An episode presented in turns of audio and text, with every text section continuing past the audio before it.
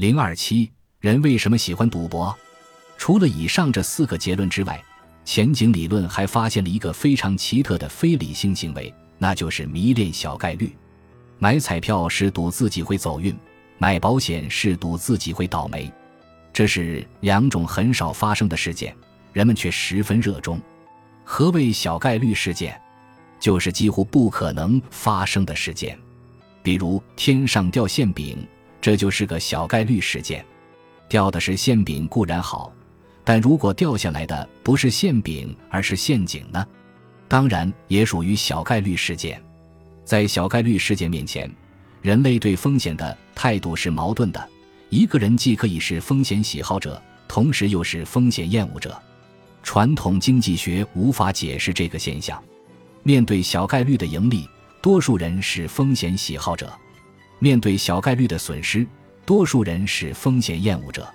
事实上，很多人都买过彩票，虽然赢钱可能微乎其微，你的钱百分之九十九点九九的可能是支持福利事业和体育事业了。可还是有人心存侥幸博小概率事件，同时很多人都买过保险，虽然倒霉的概率非常小，可还是想规避这个风险。人们的这种倾向是保险公司经营下去的心理学基础。我们刚才讲的前景理论指出，在风险和收益面前，人的心是偏的。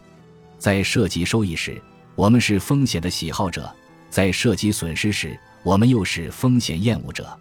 但涉及小概率事件时，风险偏好又会发生离奇的转变，所以人们并不是风险厌恶者，他们在自认为合适的情况下非常乐意赌一把。归根结底，人们真正憎恨的是损失，而不是风险。这种损失厌恶而不是风险厌恶的情形，在股市中常常见到。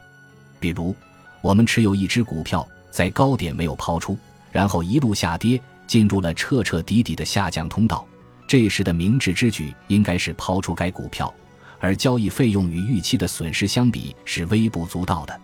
扪心自问，如果持有现金，还会不会买这只股票？